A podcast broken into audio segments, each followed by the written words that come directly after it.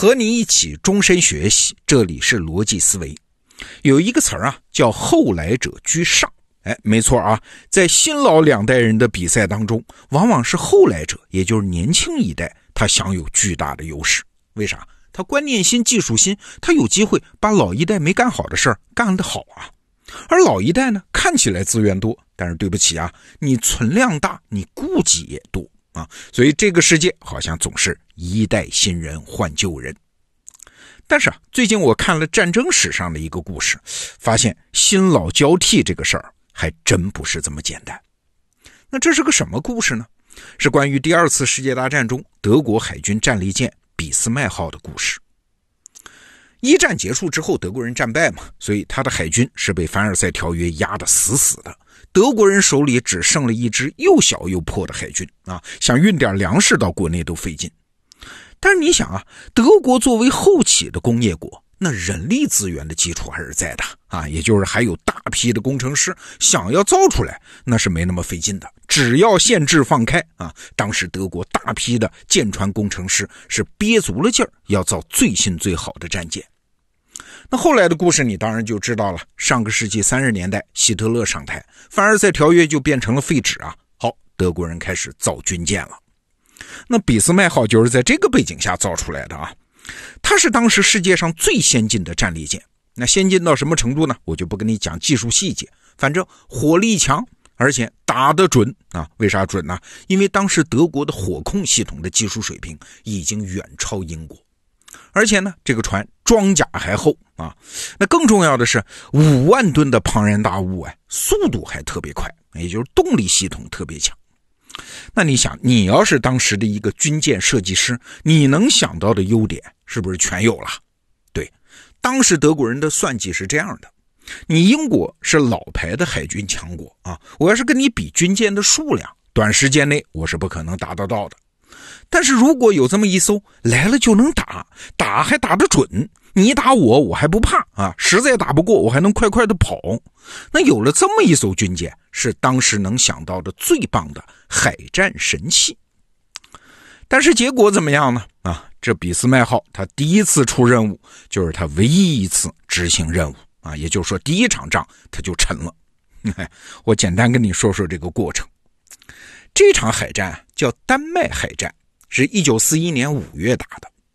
你想想当时那个历史背景啊，一九四一年的五月份，当时法国已经投降啊，英国被不列颠空战打的是苦不堪言，德国呢正在准备乘胜进攻苏联，哎，这是法西斯德国最风光的时候，哎，就在这个时候，德国海军俾斯麦号和英国皇家海军在丹麦附近遭遇。那俾斯麦号刚开始的主要对手是谁啊？也是英国的王牌啊，叫胡德号。战列巡洋舰，这胡德号啊可不简单啊！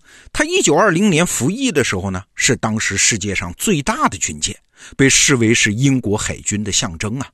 一九二零年，你想此后也没有什么战争啊，所以这胡德号主要的任务呢，是作为礼仪舰巡游世界各国，这家港口停一下，那家港口停一下，看看我很棒吧，展示英国的国威。但是，一九四一年五月，在这丹麦海战中，他遇到了德国的俾斯麦号，嘿嘿，就算他倒霉了。开战几分钟啊，胡德号虽然一个劲儿的在发射炮弹，但是打不准啊，没有一发击中俾斯麦号。而胡德号自己呢，被打中了两发，船上已经发生了火灾。那紧接着啊，俾斯麦号又是连续三次齐射，有一枚炮弹就击中了胡德号。那么寸，这一发炮弹刚好打中了胡德号的主弹药库。哎，你想，上千吨重的炮塔都被炸飞到十几米高的空中啊！不到三分钟，英国皇家海军的象征这胡德号就沉了。这船上的人呢，包括霍兰中将在内的一千四百一十八名官兵阵亡啊！整个船上几千人，只有三人获救，好悲惨。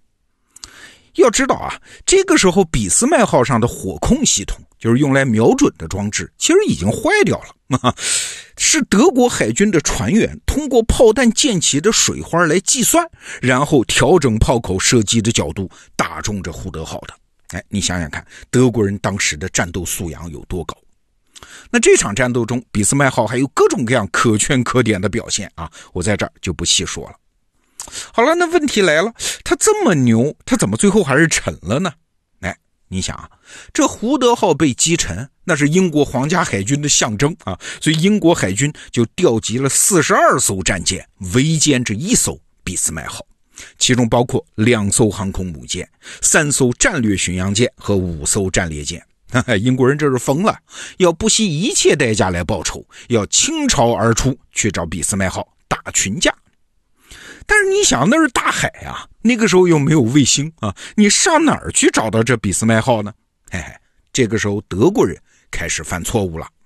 德国人犯的第一个错误啊，是一个非常低级的错误，在我们今天看来啊，就是没有注意到无线电安全。你想啊，那个时候无线电在战场上应用的时间还不长啊。纳粹德国嘛，非常喜欢无线电，各种重要的军事命令计划都是通过无线电传播的。你不能说德国人完全无视无线电安全啊，要不然他们也不会发明那个著名的恩格玛密码机。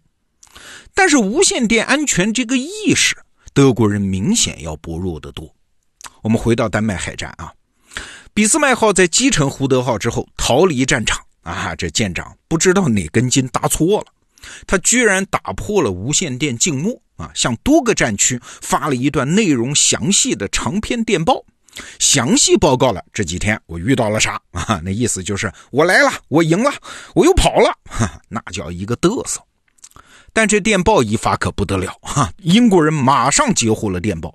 然后就推断出这俾斯麦号大致的位置，派出了大批的军舰去围剿俾斯麦号。所以你看，无线电这个东西，不是说破译了你的信息，知道你发了什么内容，那才叫不安全。发现了你无线电信号本身，它就是不安全。所以你看，德国人无线电安全意识薄弱。那德国人犯的第二个错误呢，是没有意识到航空母舰的作用。航母啊，这玩意儿出现的时间更短，直到一九二三年左右，也就是二战爆发前的不到二十年，才出现了第一艘现代航母。那德国人在整个二战中觉得我潜艇已经够用了啊，所以他仅仅下水了一艘航母，都没有形成战斗力，最后也是自沉了。所以航母对于德国人来说更是新东西。德国人想的是：首先我有潜艇，再有我怕什么飞机啊？我船上有高射炮啊。但是在战场上，飞机的灵活性是那个时候的海军没有遇到过的东西。那回到丹麦海战啊，首先就是飞机率先发现了逃跑中的俾斯麦号，哎，这下就精准定位了啊。然后是英国航母派出了十五架剑鱼式飞机，这种飞机啊，因为装了鱼雷，所以它飞得很慢啊，速度呢只有一百五十公里每小时。你看这是啥速度啊？这是汽车的速度啊，哪像个飞机呢？而且为了准确投掷鱼雷呢，这种舰鱼式飞机它必须紧紧地贴着海面飞行。哎，又慢又低，好打吗？嘿，其实不好打。为啥？因为你站在军舰上看远处的这种舰鱼式飞机，它飞得又低又慢，所以它简直就像静止在空中啊！你隔了很远，它又小，你很难发现。这舰鱼式飞机啊，哎，隔着十公里左右，就像下饺子一样往海里扔鱼雷，打着俾斯麦号。这俾斯麦号不是号称装甲很好吗？哎，确实，这些鱼雷并没有击沉它，但是打坏了一样东西，什么呀？就是俾斯麦号的方向舵啊！结果呢，俾斯麦号就只能原地打转，彻底失去了控制。那后面的事就不用我说了，大批赶来报仇的英国军舰抵达战场，这俾斯麦号在中间一个大胖子就成了活靶子呀。但是呢，他最后还是体现了一把自己的强大，什么呀？就特别抗揍啊！几十艘英国军舰围着他不要钱似的开炮，几十枚炮弹击中，居然也没把他打沉。最后还是德国人一看，哎，大势已去嘛，自己打开了船上的海水阀门，让他自沉的。好了，这个过程讲完了，你发现没有？这个故事对所有那些想后来居上的追赶者是一个很好的警醒的故事。这追赶者的强项是什么呀？是他可以把前人没有做的很好的事情做得更好。就拿俾斯麦号来说啊，他把什么火力装置啊、装甲防护啊、瞄准系统啊、动力系统啊这些传统海军大家都很重视的事儿做得很好，而且做到了极致。但是请注意，这些事儿，这张该做什么的清单是由谁定下来的？是由那些传统的强者定下来的啊。这些传统强者的做法，定义了后来者追赶的维度。